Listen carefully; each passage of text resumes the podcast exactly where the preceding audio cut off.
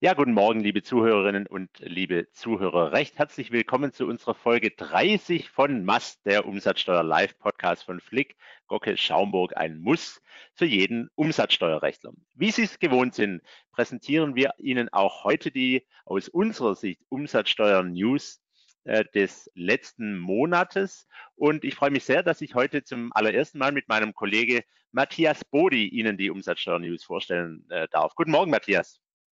Guten Morgen, Dankeschön, Jörg. Ja, wir haben Ihnen wieder, äh, wie Sie es auch gewohnt sind, drei schöne Themen mitgebracht. Wir fokussieren uns heute auf den BFH.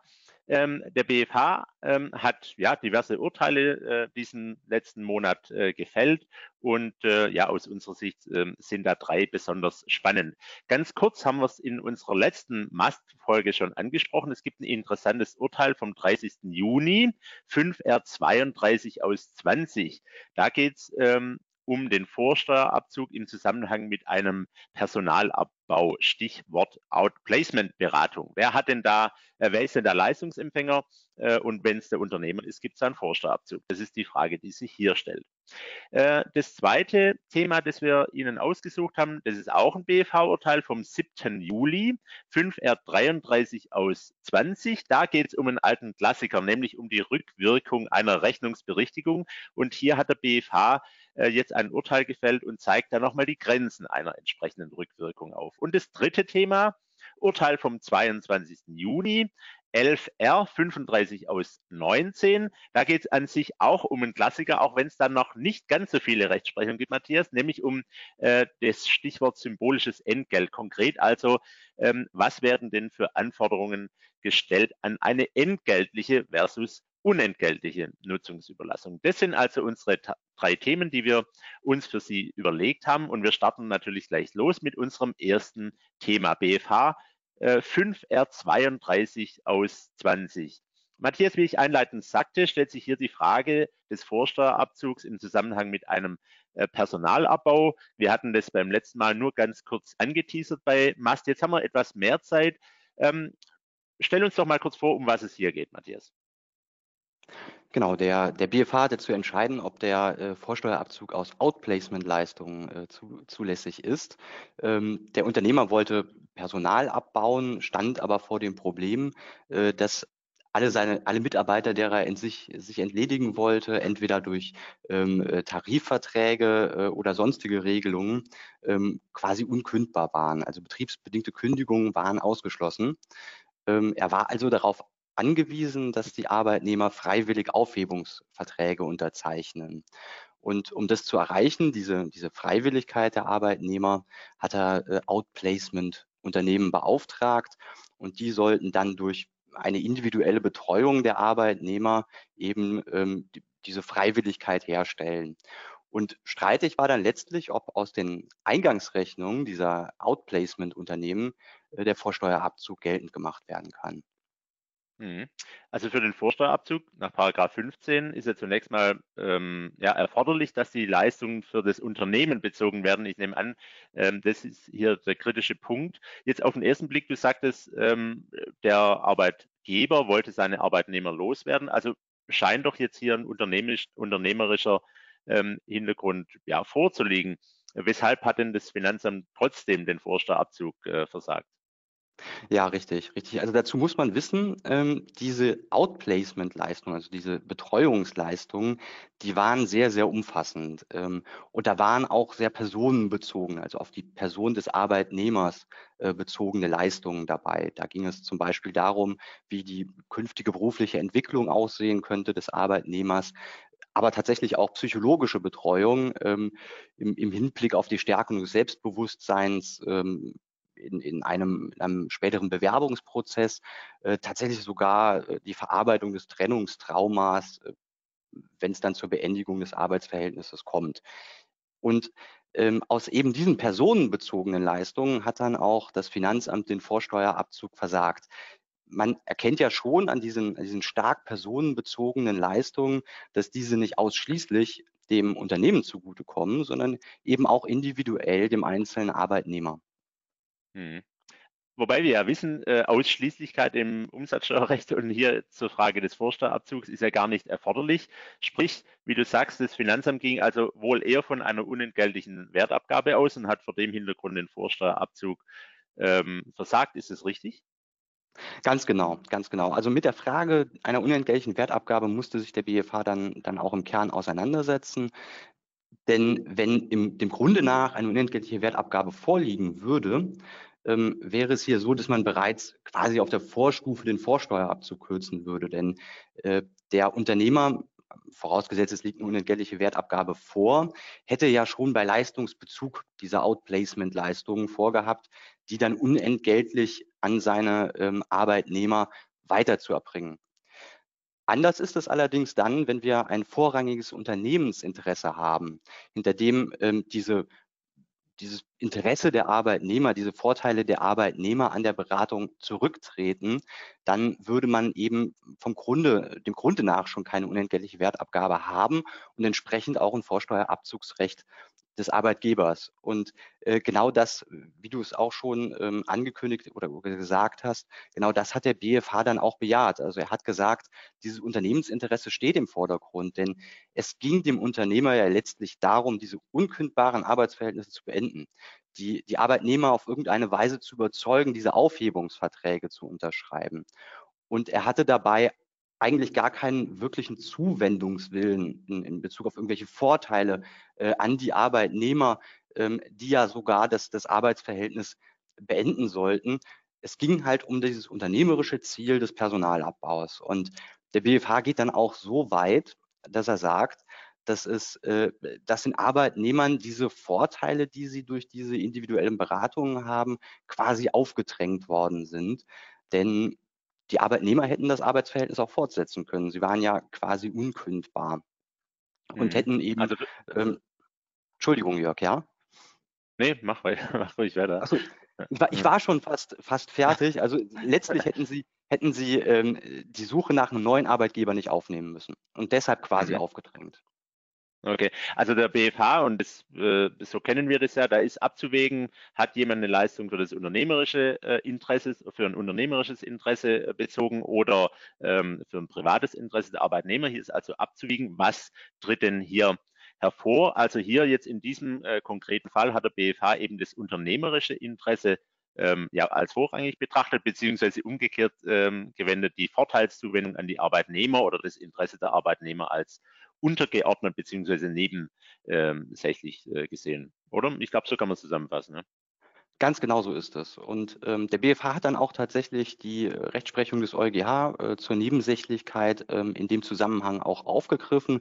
Bei dieser Rechtsprechung geht es im, im, Wesentlichen darum, dass wenn ein Dritter ähm, von einer ähm, Dienstleistung eines Steuerpflichtigen profitiert, ähm, unentgeltlich, dann darf der Vorsteuerabzug dennoch nicht versagt werden, wenn dieser Vorteil, den der Dritte hat, ähm, als, als untergeordnet gegenüber dem Bedarf des, Vor äh, des, des Steuerpflichtigen anzusehen ist, also quasi nebensächlich ist.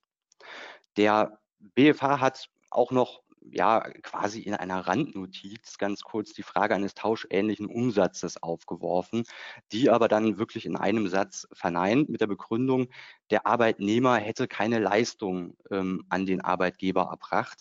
Das wäre jetzt beispielsweise ja vorstellbar gewesen, Verzicht auf eine Rechtsposition durch Unterzeichnung ähm, dieses, äh, dieses Aufhebungsvertrages. Aber das hat der, der BFH verneint, sodass eben auch ein tauschähnlicher Umsatz nicht in Betracht kam. Ja, aber das finde ich interessant, der letztgenannte Punkt, äh, wie du sagst, weil das wird ja in letzter Zeit häufiger mal diskutiert, wenn einer auf eine Rechtsposition gegen Entgelt verzichtet ähm, oder hier jetzt gegen Outplacement-Beratung, dann äh, liegt es ja jetzt nicht ganz fern, aber das finde ich gut, dass der BFH hier ähm, das sofort äh, im Grunde genommen wieder, wieder einnimmt. Ähm, jetzt, du hast ja den Sachverhalt beschrieben, ähm, kann man diese, nach deiner Einschätzung, diese BFH-Entscheidung, ja, es gibt einen Vorsteuerabzug auf alle Outplacement-Beratungen ähm, ja, übertragen? Also gibt es immer den Vorsteuerabzug? Naja, also in diesem konkreten Fall ging es ja um unkündbare ähm, Arbeitnehmer. Und es war auch so, dass an diesen Outplacement-Beratungen nur solche Arbeitnehmer teilnehmen durften, mit denen man dann auch dieses Arbeitsverhältnis beenden wollte.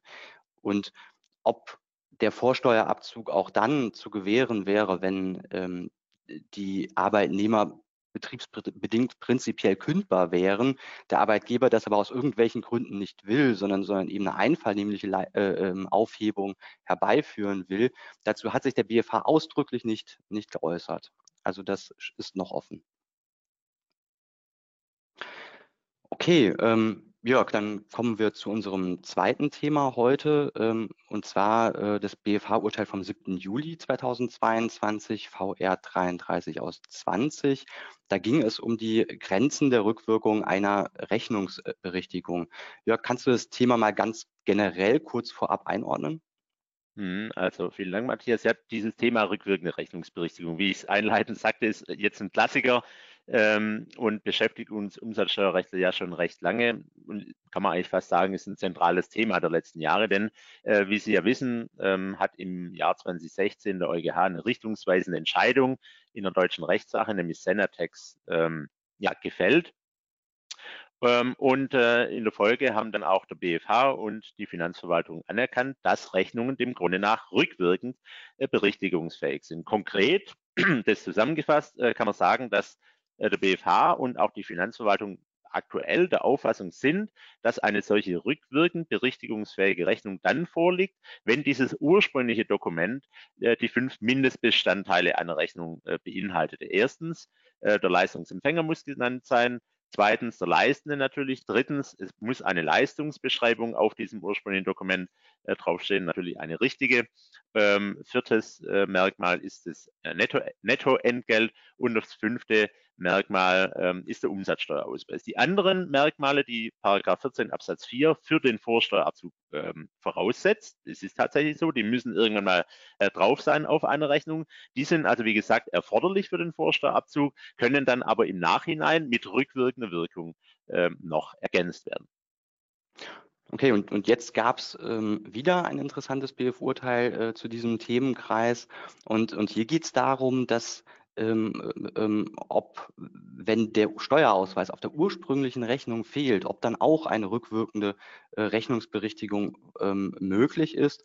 Und die vergangene BFH-Rechtsprechung geht ja davon aus, dass, wie du schon gesagt hast, dieser Steuerausweis erforderlich ist. Ähm, Jörg, worum ging es denn hier konkret?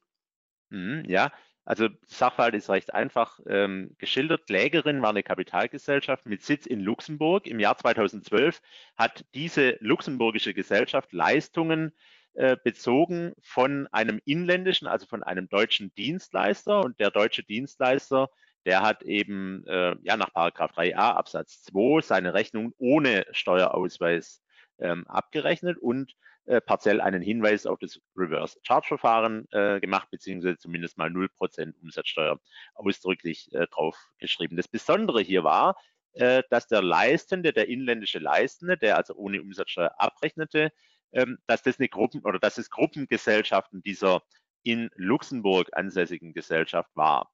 Jetzt im Rahmen einer Betriebsprüfung, vermutlich bei den Leistenden, kam das Finanzamt äh, wahrscheinlich im Jahr 2016, äh, also vier Jahre später, zur Erkenntnis, dass die Klägerin, sprich diese luxemburgische Gesellschaft, ihre Geschäftsleitung gar nicht äh, in Luxemburg hat oder im Ausland hat, sondern vielmehr im Inland. Ähm, das Finanzamt kam dann also zur ähm, Auffassung, das war auch unstrittig, dass es so ist, ja, und dass die Leistungen des deutschen leistenden Unternehmers doch mit deutscher Umsatzsteuer äh, abzurechnen wären. Also ähm, steuerbare und steuerpflichtige in Le äh, Leistungen in Deutschland, weil eben die Geschäftsleitung, der Ort der Geschäftsleitung des Leistungsempfängers im Inland. Deshalb haben diese inländischen Gruppengesellschaften im Jahr 2016, also vier Jahre später, ihre 2012er Rechnungen, die ja ohne Umsatzsteuerausweis gestellt worden waren, korrigiert und jetzt eben den Umsatzsteuerausweis ähm, ergänzt. Der Umsatzsteuerbetrag war so roundabout 55.000 Euro.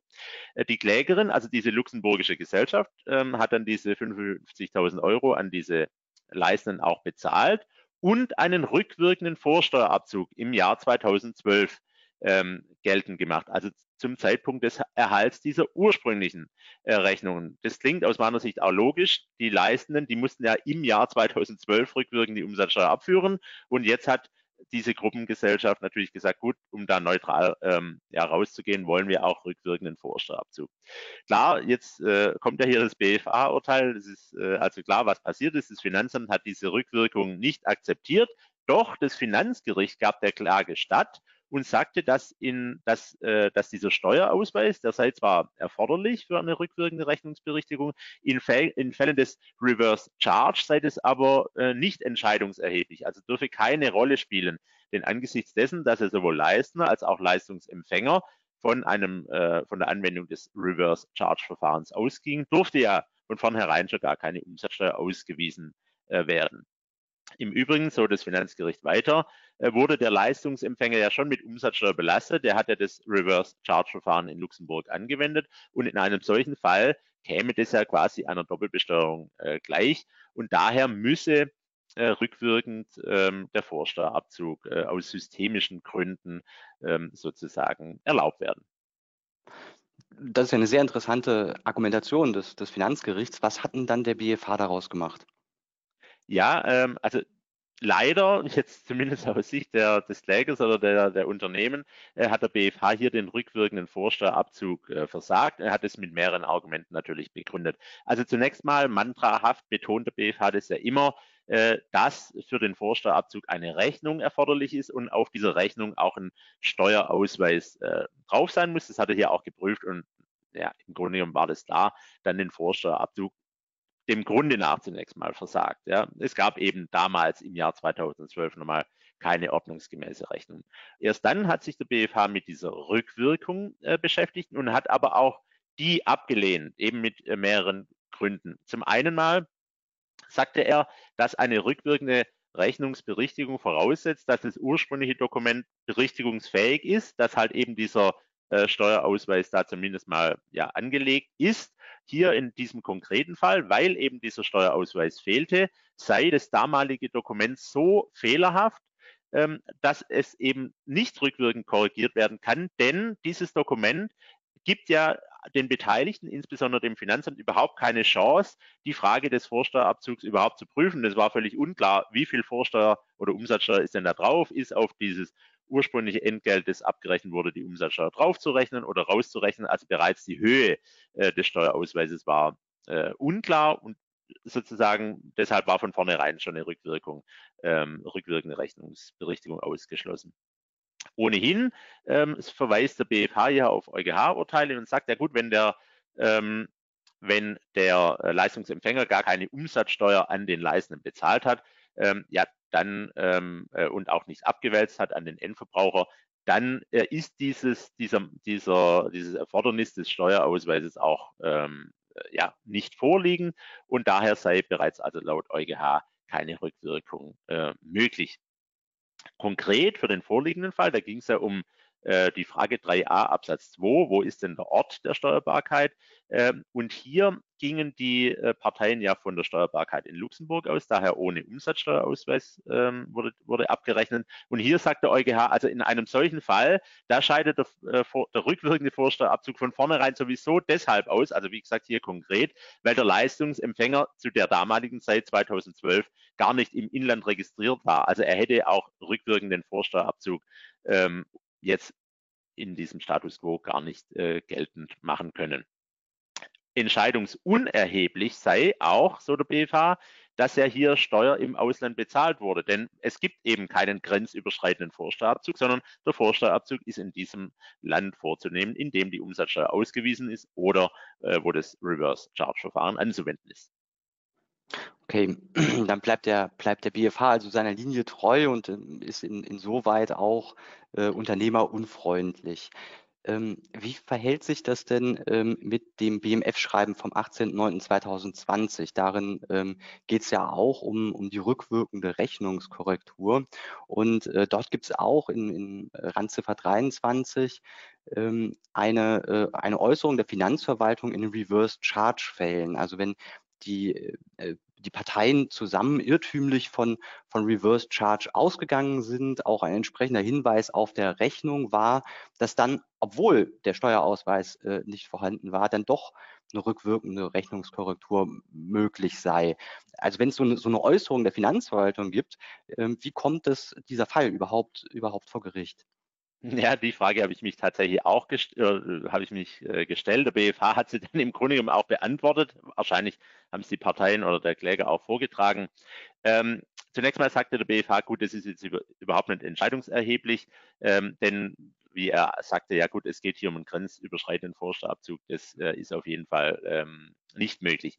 Wenn ähm, man das aber als entscheidungserheblich hätte ansehen wollen, äh, so der BFH, äh, dann kann es allenfalls greifen, das Argument, das du sagtest, äh, wenn es sich um einen innerdeutschen Reverse äh, Charge Fall handelt, also Bauleistungen, ähm, äh, Mobilfunkgeräteverkauf und so weiter. In einem solchen Fall können wir durchaus darüber nachdenken, ähm, dass sich äh, hier auch ohne Steuerausweis eine Rückwirkung der Rechnungsberichtigung äh, zulässig ist. Schlichtweg, es handelt sich hier halt eben nicht um einen grenzüberschreitenden Vorsteuerabzug. Also kann man sagen, in die Runde, wenn Sie so einen Fall haben, eines innerdeutschen ähm, Reverse Charge Verfahrens, wir kennen ja insbesondere die Bauleisterfälle, äh, da lohnt sich schon einmal das Urteil anzuschauen und ähm, ja, natürlich dann auf die äh, von dir genannte Fundstelle im BMF schreiben äh, hinzuweisen. Da scheint wohl ein rückwirkender Vorsteuerabzug und eine rückwirkende Vorsteuerberichtigung durchaus äh, möglich zu sein. Klar, immer ähm, Einzelfallbetrachtung. Prima, Matthias. Dann kommen wir also zu unserem äh, dritten Thema, Urteil des BFH vom 22. Juni. 11R 35 aus 19. Äh, hier geht es äh, um das Stichwort äh, ja, symbolisches Entgelt, konkret also mit, mit der Frage, ähm, ja, welche Anforderungen werden denn an eine Entgeltlichkeit, also an ein, im konkreten Fall an eine entgeltliche Nutzungsüberlassung, äh, ja, welche Anforderungen werden gestellt, Matthias? Konkret, um was ging es? Genau, Kernthema war, ob die Vereinbarung eines sehr, sehr geringen Entgelts äh, zu einer wirtschaftlichen Tätigkeit führt, die ähm, ja Voraussetzung ist für einen Vorsteuerabzug. Und hier war es eine Gemeinde, die ähm, ein, ein Schwimmbad hatte, das sie aber nicht selbst betrieben hat, sondern äh, hat diesen Betrieb des Schwimmbads einem, einem Verein überlassen. Und ähm, es ist in der Regel so, dass Schwimmbäder defizitär sind. Die tragen sich nicht selbst. Deshalb hat man dann auch äh, mit dem, mit dem ähm, ähm, Verein eine Pacht von nur einem Euro jährlich vereinbart ähm, in, in einem Betriebspachtvertrag. Und zugleich in, dem, in demselben Vertrag hat man zunächst ähm, einen Zuschuss vereinbart, den die Gemeinde dann an den Verein zu zahlen hatte, von 75.000 Euro. Die Gemeinde wollte dann später das, das Schwimmbad sanieren und sah sich dann natürlich auch ähm, entsprechenden Kosten ausgesetzt und wollte dort äh, den Vorsteuerabzug geltend machen, um eben mit der Umsatzsteuer nicht belastet zu sein, die dann auf diesen den Eingangsrechnungen ähm, äh, drauf ist. Man hatte dann aber schon selbst gewisse Zweifel, ob das ähm, bei dem Sachverhalt möglich ist, ob, man, ob ein Vorsteuerabzugsrecht besteht und hat dann auch im Vorfeld schon die Abstimmung mit dem, mit dem Finanzamt gesucht. Hm, also klar, jetzt sind wir hier wieder beim BFH. Offenbar hat diese ähm, ja, Abstimmung nicht zum gewünschten Ergebnis des Vorsteuerabzugs geführt. Ist das richtig? Äh, genau so ist es. Ähm, das Finanzamt war der Meinung, dass tatsächlich diese Überlassung des Schwimmbads, diese Nutzungsüberlassung ähm, unentgeltlich war. Und weil dann eben auch keine wirtschaftliche Tätigkeit vorliegt, hat das Finanzamt auch den Vorsteuerabzug nicht zugelassen.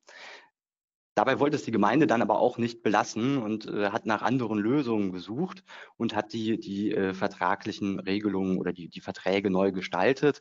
Man hat dann also einen neuen Betriebspachtvertrag mit dem Verein abgeschlossen, hat dort das Pachtentgelt von einem Euro auf 10.000 Euro jährlich erhöht und hat auch den Zuschuss dann in einem getrennten Zuschussvertrag, also nicht mehr in dem Betriebspachtvertrag, sondern im getrennten Zuschussvertrag geregelt.